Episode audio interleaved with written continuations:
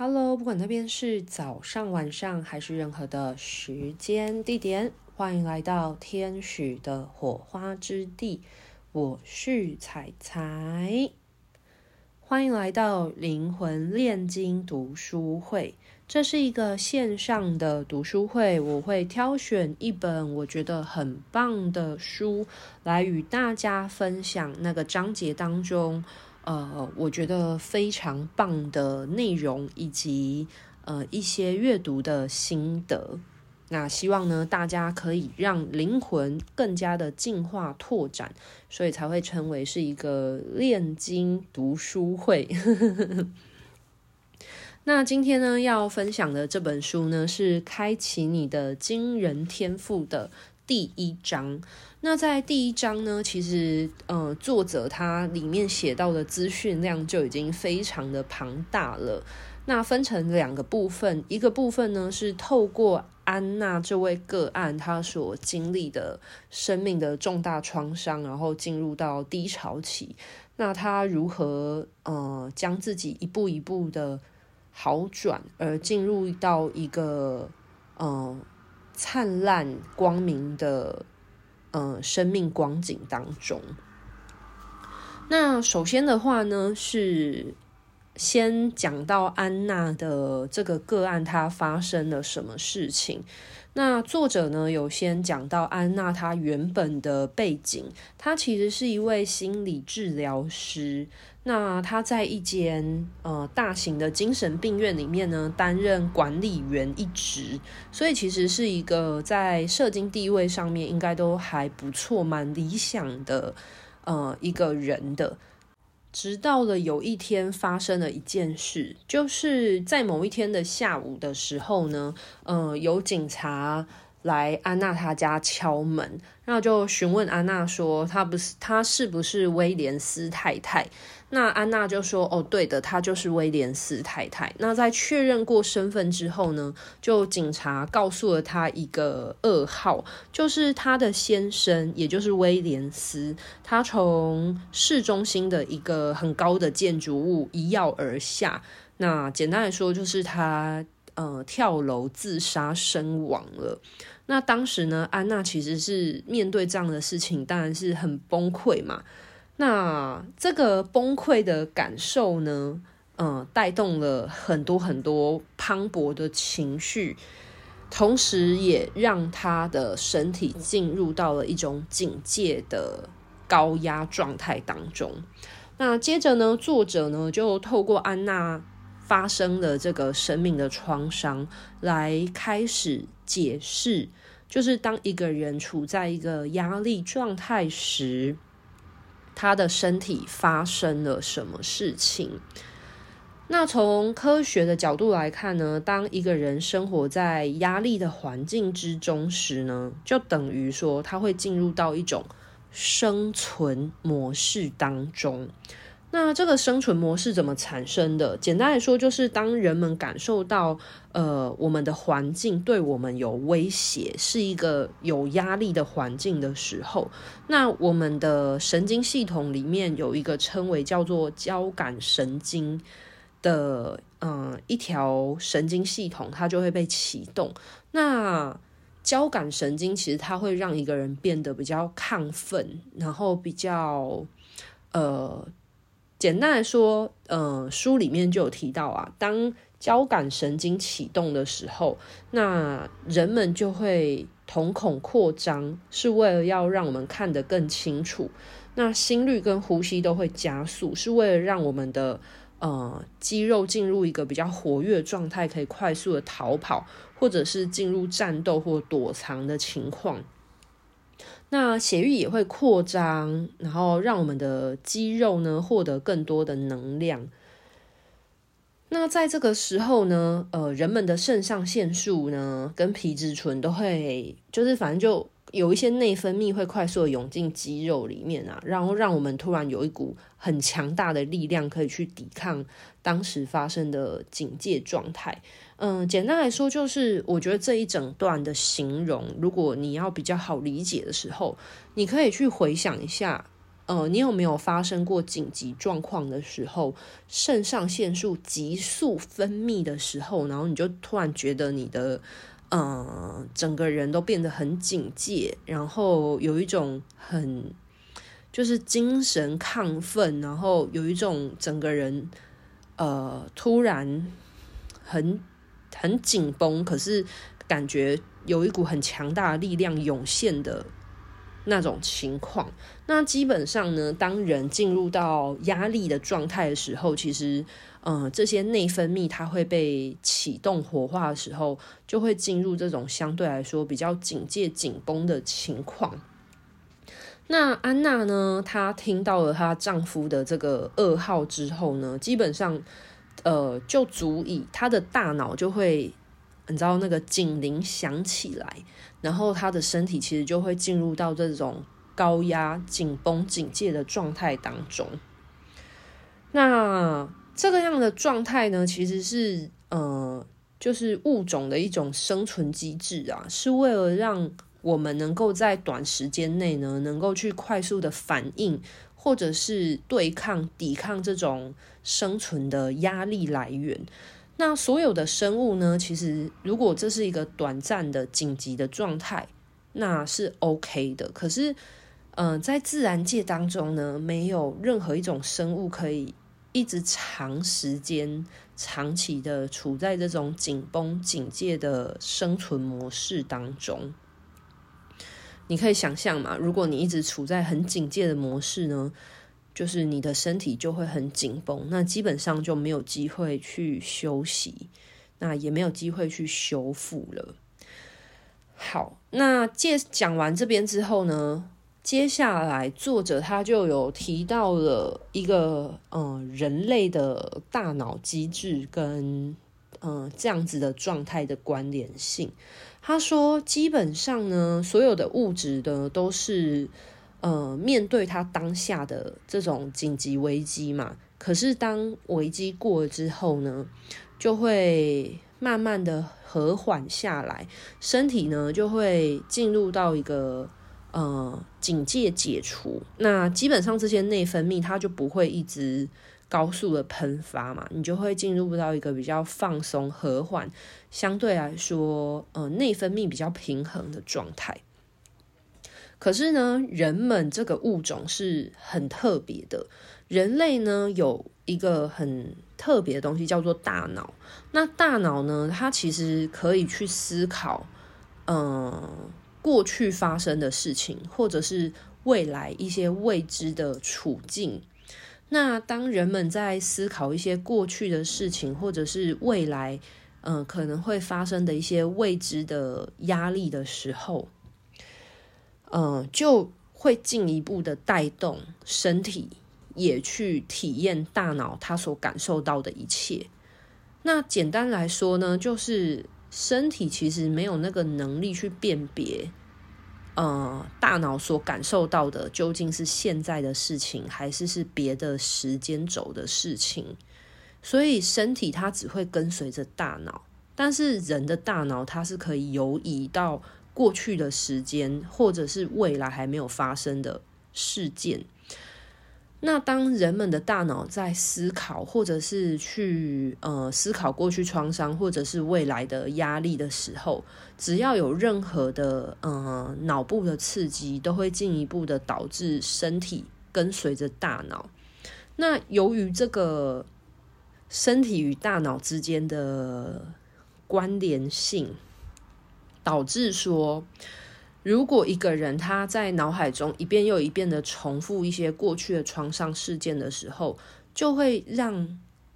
嗯、呃，让他的身体以为说他不停的一次又一次的在经历着这样子的创伤，那他的身体就会一次又一次的进入到面对创伤的警戒或者是压力状态当中。那以安娜为例子。就是如果安娜她在发生这件事情了，然后他不停的在他脑海中重新的去回忆，或者是想到这件事情，那他的身体其实是分辨不出究竟是过往发生的事情，还是他当下正在经历的，所以他就会每一次一次又一次的唤醒他的身体，去回应这样子的重大创伤，导致说，当他每一次在想这件事情的时候，他的身体就会制造出同样的化学物质，像是这些肾上腺素或者是一些呃紧绷的，就是身体的压力激素等等的。然后导致说他好像一次又一次的在重复经历这样子的重大事件，那他的大脑呢，就会将这个事件呢，就是强化的储存在他的记忆库里面，然后导致他的身体也会与这个事件呢，就是越来越强化的绑在一起。我觉得这一段呢，有一点点在讲那个反射性动作。就是大家可以去回想一下，就是如果你遇到某一些事件，然后第一次的时候你可能惊慌失措，不知道该怎么反应。可是当你如果一次又一次的去经历类似的事情的时候，其实你的身体它的反应就会越来越快速。所以如果当嗯、安娜她不停的在嗯、回忆这件事情的时候，其实她的身体对于回应这样子的。嗯，事件创伤的那个反应机制就会越来越快，所以导致说他的嗯，这件创伤事件跟他的身体的那个紧急启动就会绑得越来越牢固。那接下来呢，书中就有提到说，就是人的情绪是如何产生的。这边就有讲到，就是情绪其实是一种回应外在刺激的反应。他说：“当我们的身体感官啊，就是接收到来自于外在环境的讯息的时候，那这些讯息呢，就会刺激到我们的大脑的神经元嘛，去活化它。那活化了之后呢，就会慢慢的组成一些网络。那等于说，这些神经元从单个，然后变成多个，就会变成神经元的一重一重的状态的时候，那就会让我们的大脑产生一种呃脑电波，去回应传导到全身，对于这样子的外在刺激，然后让你的身体有相对的反应或回应。那这个回应呢，就会被称之为叫做情绪。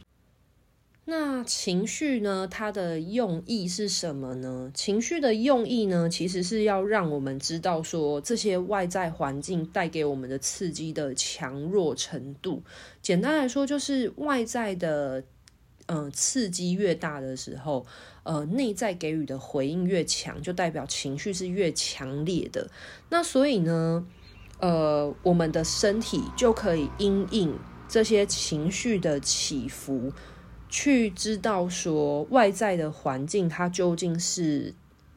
比较弱的，还是是一个比较强烈的外在刺激。那当大脑呢，就是呃有这样子很强烈的刺激的时候，就会提醒我们的身体，就是这个刺激它是一个很重大的事件，而让我们的大脑呢对这个事件呢。呃，烙印出一个深刻的印象，或者是一个深刻的画面。那这个画面呢，就会建构出了记忆。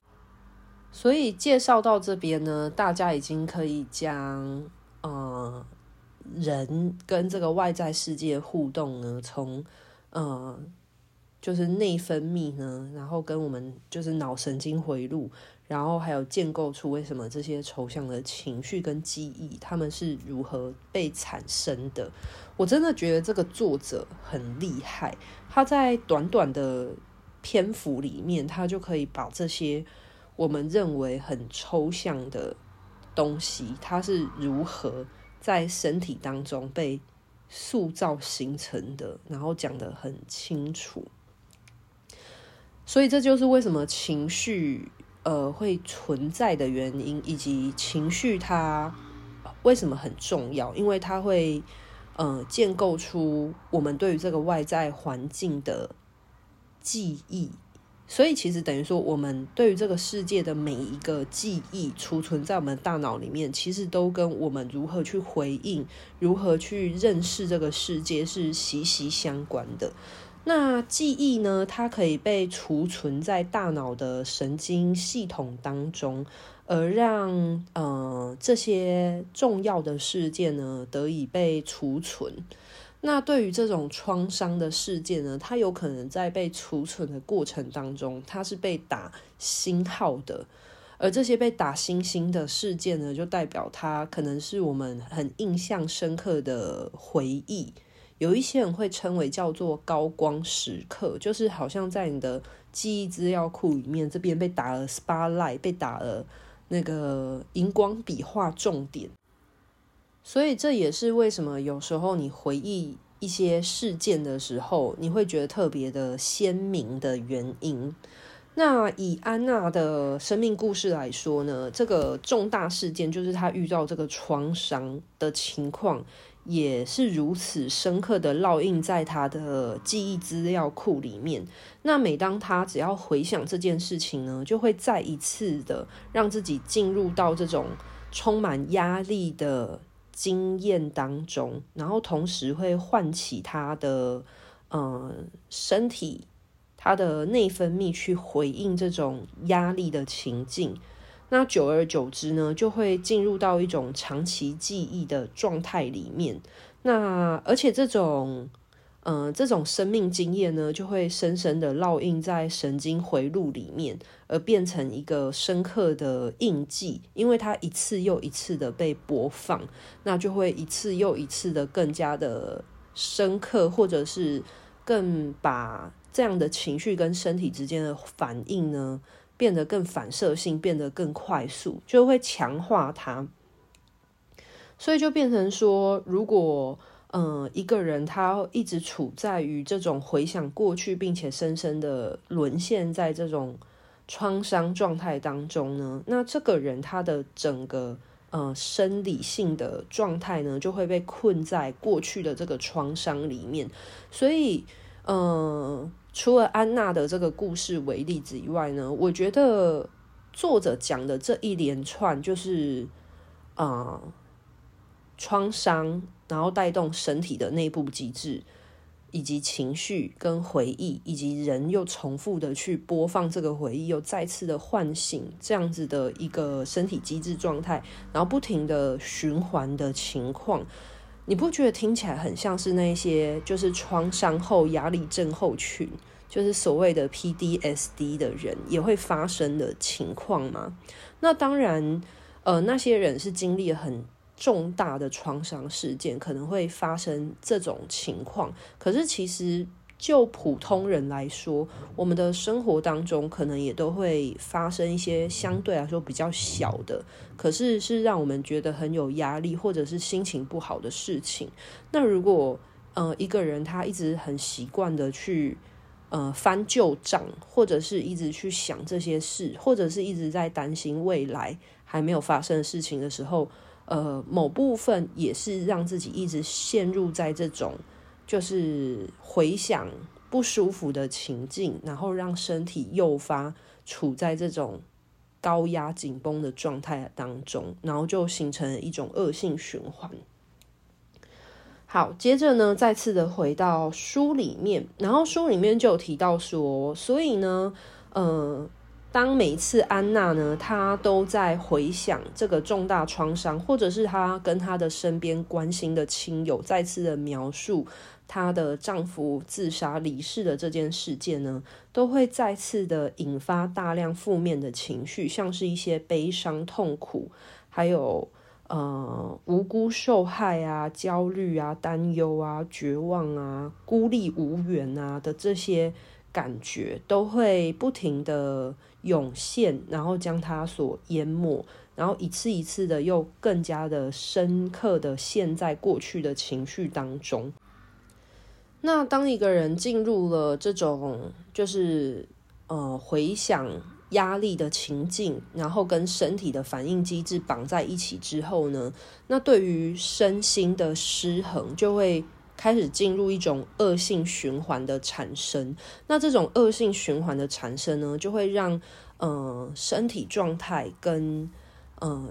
心理状态呢，就会开始嗯一直走下坡。所以呃，以刚刚安娜的生命故事来说，就是她的情绪低潮。这件事情呢，导致她没有办法继续工作下去。那她没有办法工作的同时呢，她还发现了她的先生走了之后，竟然留下了一屁股的庞大债务。所以，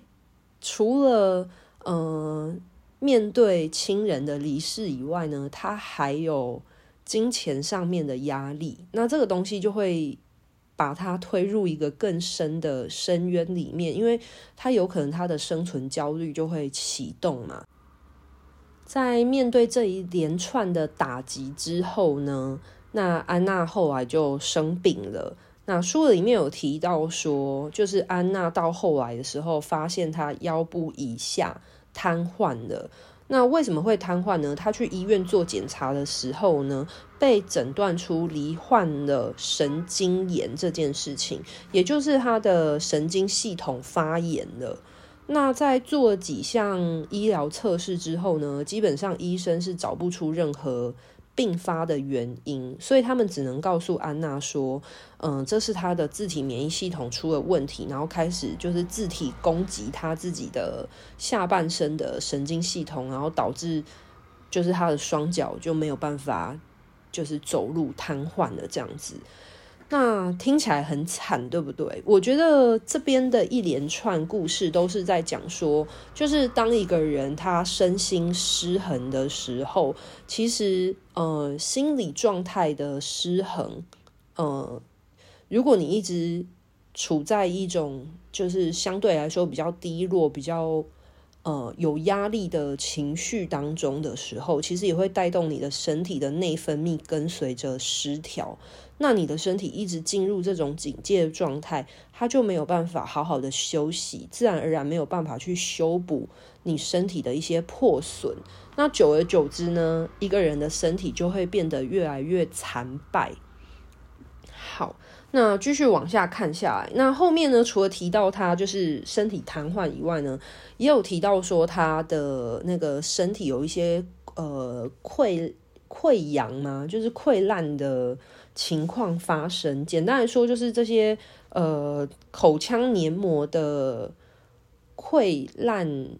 嗯、好像也是跟自体免疫系统有关系。那我不知道大家对于自体免疫系统的疾病了不了解？我自己所知道的是，这些呃跟自体免疫系统有关的，嗯、其实很多时候是找不到病因的。那大部分呢，其实。都是跟一些压力啊，或者是一些呃情绪的紧绷有关，所以我觉得这这这个故事讲到这边呢，就很呼应中医的一句话，就是万病皆由心病起，就是身体它是一个容器嘛，那它不只是储存了你的灵魂，你的这个生命的动能。以外呢，它还储存着很多东西，像是你吃什么就会造就你的身体变成什么样子。就有一句话叫做 “You are what you eat”，就是你吃什么，然后你你的身体就会变成什么样子。所以，如果你一直吃营养的、健康的食物，你的身体就会也是健康的组成。那如果你一直喂它一些，呃，像是垃圾食物啊，或者是一些油炸的高钠的东西，那你的身体它，呃，也会变成这样子的组成物。那这个东西很有趣，就是我们的身体其实它是一个很简单的容器，你输入什么给它，它其实就会输出或组成什么样的东西。那如果你一直输入一些，呃，紧绷的。压抑的，或者是一些嗯、譬如说你必须处在一个生存紧绷的模式的时候，你的身体就是你的情绪输入是这样的状态，那你的身体也会给予相同的回应，那它就会一直处在一个警戒，或者是相对来说比较紧绷、压力，或者是比较嗯、就是比较失落、比较低潮的身体反应。所以身体这个容器真的是很神奇的一个容器。那回到刚刚讲的，就是万病皆由心病起嘛，所以很多时候身体为什么会有病灶，是因为呃心情层面一定是先有一些破口。那还记得心情就是情绪是怎么来的吗？来自于你如何回应这个外在世界的刺激。所以如果一个人对于外在世界的刺激的回应一直都是呃很紧绷的。很有压力的，然后或者是很压抑的，比较难过的，那身体自然而然的荷尔蒙也会去呼应这样的情绪，然后就会造就你的身体一直处在于相对应的身体激素当中，然后久而久之，它就会从情绪的失衡，慢慢变成一种身体也跟随上的一个内分泌失衡，而造就。疾病的起因。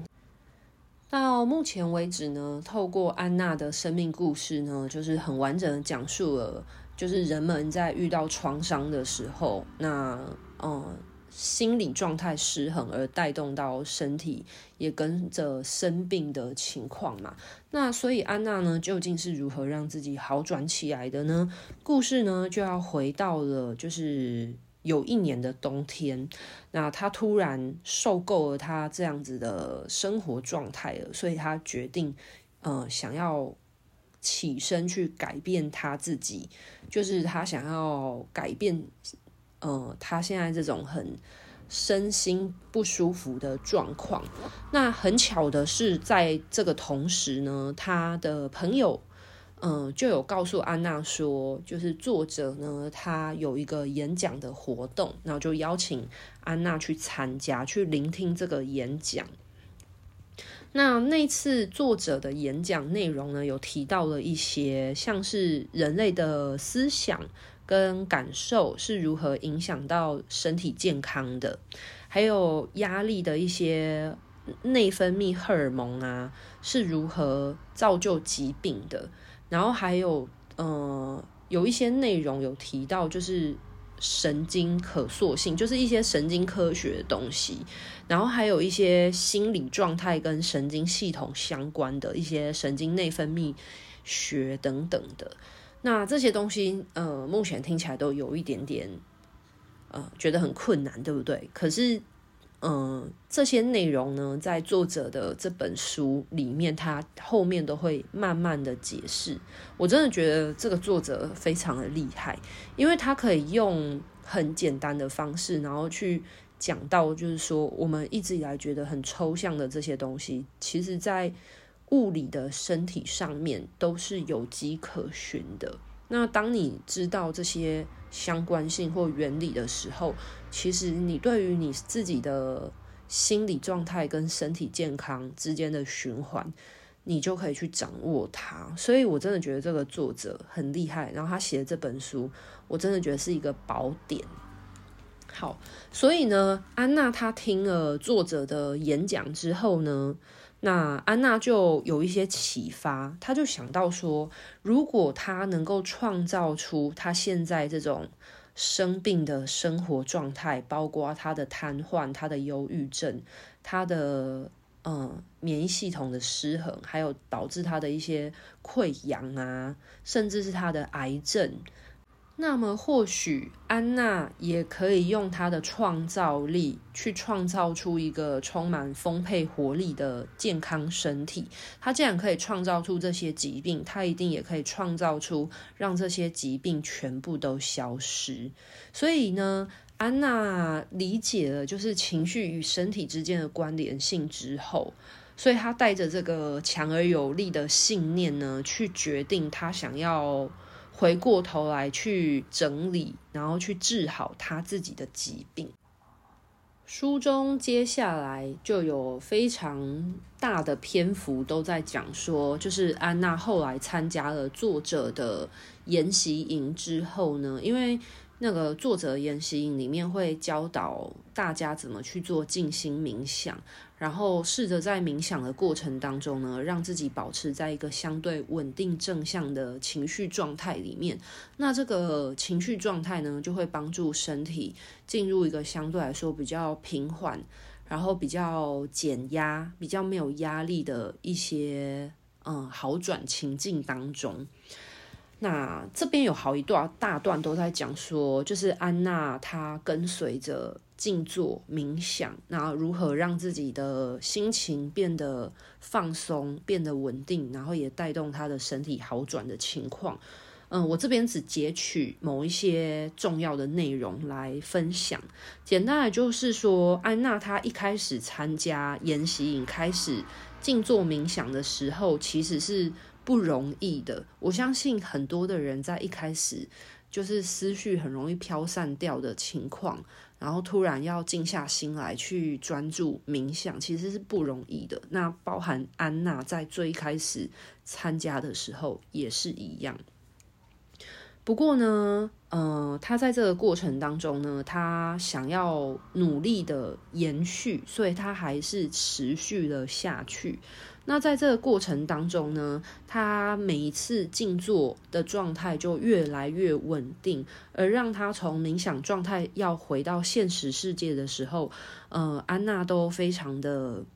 呃沉浸在那种宁静喜悦的情况当中，而让他觉得回到现实生活是非常的依依不舍的。简单来说，就是他已经越来越适应了那种。静心冥想的那种沉静状态了，所以呢，他就持续的坚持下去，直到他可以让他整个存在的状态都能够热爱他自己的人生为止。这其实不是一件很容易的事情，为什么呢？因为以当时安娜的生活条件来说，其实是还蛮悲惨的，因为她是一个有忧郁症又丧偶的单亲妈妈嘛，那她也背着庞大的债务啊，没有一个像样的工作，因为她的生病导致她工作停摆了，失去了工作了。那他也得癌症，然后还要忍受一些行动不便啊，跟一些黏膜溃疡等等的情况。那他也没有精力良好的去照顾他的小孩，所以你看，就是听起来安娜她这么的悲惨，可是呢，她却愿意持续的保持这种静心冥想的状态，是因为她在静心冥想的时候，她学会了一件事情，就是呢。虽然这个美好的未来还没有抵达，可是他可以先教导他的身体去感受，或者是提早先去适应活在这个美好的状态。还记得吗？呃，人的身体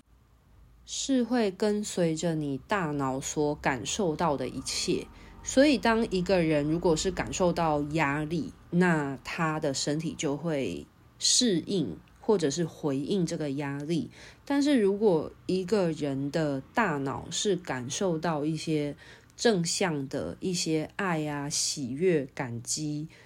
呃、自由等等的这些正向情绪的时候，那身体也会跟随着去回应这些爱啊、喜悦、平静。鼓舞的这些正向情绪，所以其实人的身体是跟随着大脑的。那因为安娜她已经明白了这件事情，所以呢，在那个表观遗传学来说呢，就是你的这些正向情绪，像是爱、喜悦啊等等的这些正向的情绪，是可以对你的身体基因。释放出一些新的基因讯息，而促使你的基因产生一些良好的、健康的物质，来修复身体的状态。所以安娜她后来呢就明白了，如果她能够创造出呃感受到紧绷压力的感觉，而促使这些压力荷尔蒙或者是压力的内分泌。去活化那些生病的因子，那么他也能够用一些正向的情绪，或者是稳定的喜悦的情绪，去活化他的健康基因，而促使他好转，回到健康平衡的状态。所以听到这边可以理解吗？就是表观遗传学在后面这本书当中会更详细的提到。可是表观遗传学。表观遗传学 其实大概就是在讲说，就是呃，你的情绪感受会刺激你的身体。那如果你是给予他一些紧绷的压力的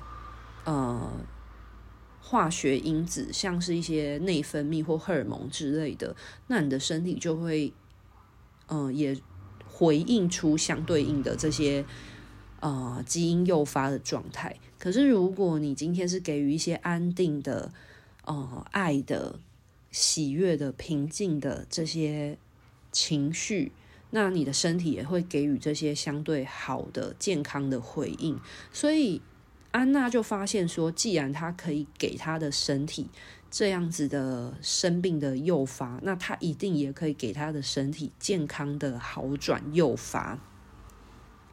所以自从呢，安娜呢，她接纳了这件事情之后呢，她就持续坚持静坐跟冥想这件事情。那当然呢，她跟随着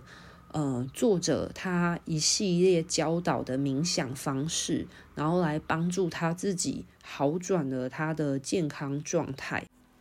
那在几年的坚持下去之后呢，结果后来他变成一个全新身心健康的人，因为他后来去做身体检查的时候呢，就发现说他的癌症已经完全的痊愈了，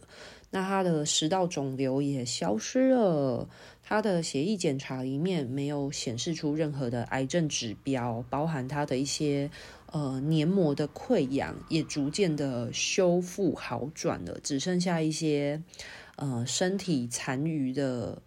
呃后续的小问题而已。所以呢，安娜变成一个崭新的重生的状态。那安娜呢，有一次呢，她在她的深层的冥想当中呢，她看见了她在舞台上面分享着她的生命。经验，结果没想到呢，在一年半之后，这件事情真实的发生在他的现实生活当中了。为什么呢？因为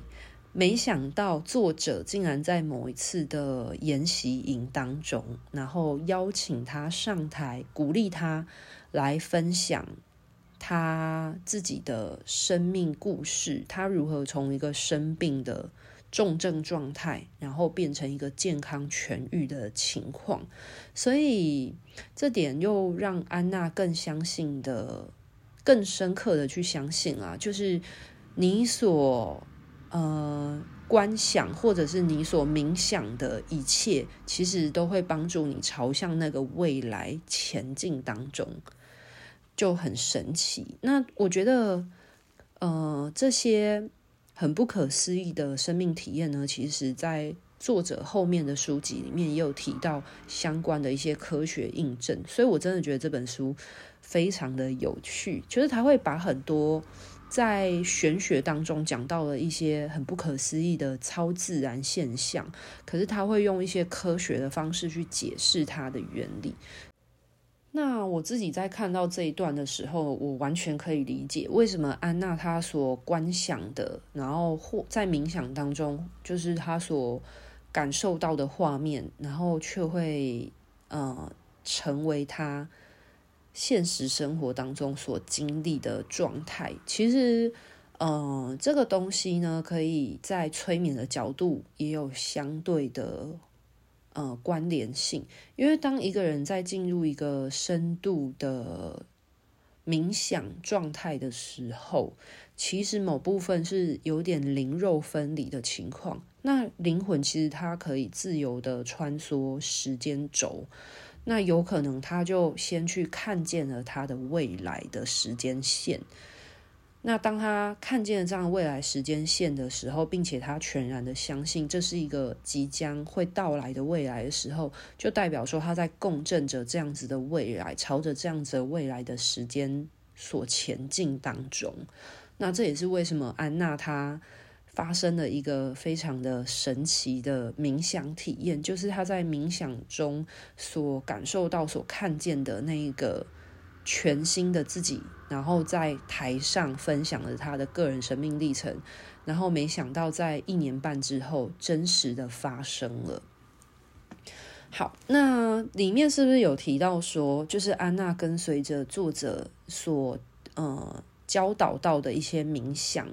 然后而慢慢的让自己好转嘛，对不对？那大家也不用担心，这些冥想呢，作者都有收录在这本书里面。然后教导大家可以怎么做。那我在每一次的工作坊，如果他介绍完那个冥想之后，我也会录制，然后更新在频道当中。就是我觉得这本书它有一个很棒的一点是，它不仅用科学原理解释了这些玄学或者是能量学的东西，那作者也很无私的分享了这些呃助人的、帮助人更加的正向稳定的冥想引导。那我会将这些冥想，将它录制下，一样放在天使火花之地的频道里面，就是方便大家跟随着这些知识建构的同时，然后有冥想的引导去辅助自己，也试着去实践看看。好，总之呢，回到最后的结论。呃，后来呢，当人们问起安娜关于她过去所发生的这些健康的问题的时候呢，那安娜呢会告诉大家说，其实她遇到的这些艰难的挑战是发生在她人生当中最棒的事情。为什么她会觉得她曾经发生过的悲惨经验反而变成她最棒的事呢？是因为呢，安娜呢，她后来发现。原来他是这么的有创造力，他每天都在创造他的生活，所以他可以将他的人生创造出疾病，他一定也可以将他的人生创造出一个美好明亮的未来跟生活当中。所以他克服了自己跟过去那些悲惨的情绪的紧密连接之后，而真实的创造出了一个全新、健康、明亮的未来，同时也让自己活在这个美好的未来当中。好，那这就是这本书的第一个章节，透过安娜的故事呢，来讲述到一个人面临创伤，他的内在失衡带动到身体的健康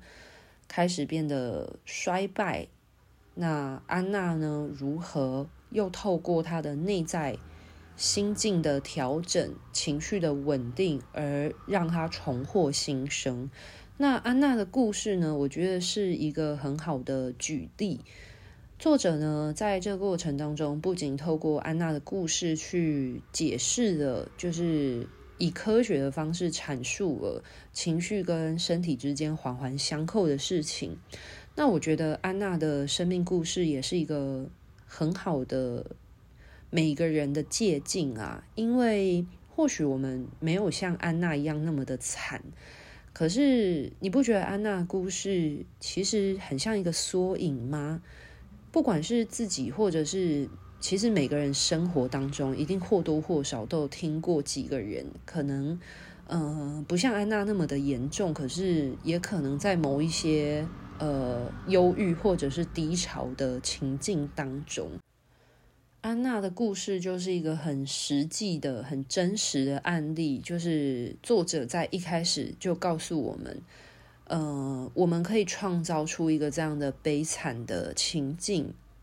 其实我们也拥有那个力量，去让自己活出一个全新、非常的美好的，呃，生活。所以，我觉得这是作者在。第一章的时候，就想要带给大家的提醒，或者是带给大家一个很重要的观念。好，那今天的分享呢，就先到这边告一个段落啦。那希望呢，在第一个章节，嗯、呃，时间有点长，篇幅有点多，嗯、可能有一些内容呢，需要自己再稍微聆听跟消化一下。不过，都希望大家可以透过安娜的生命故事，无论你现在的生活状态是呃满意理想的，还是其实你像安娜过去一样呢，曾经陷在某一些低潮期之中。嗯、希望透过安娜这个一开头抛出来的生命故事的这个影子，就是当一个那个引导的影子。可以，呃，让你愿意跟随着这本书，慢慢的活出一个美好明亮的自己。那今天的分享就先到这边喽，拜拜。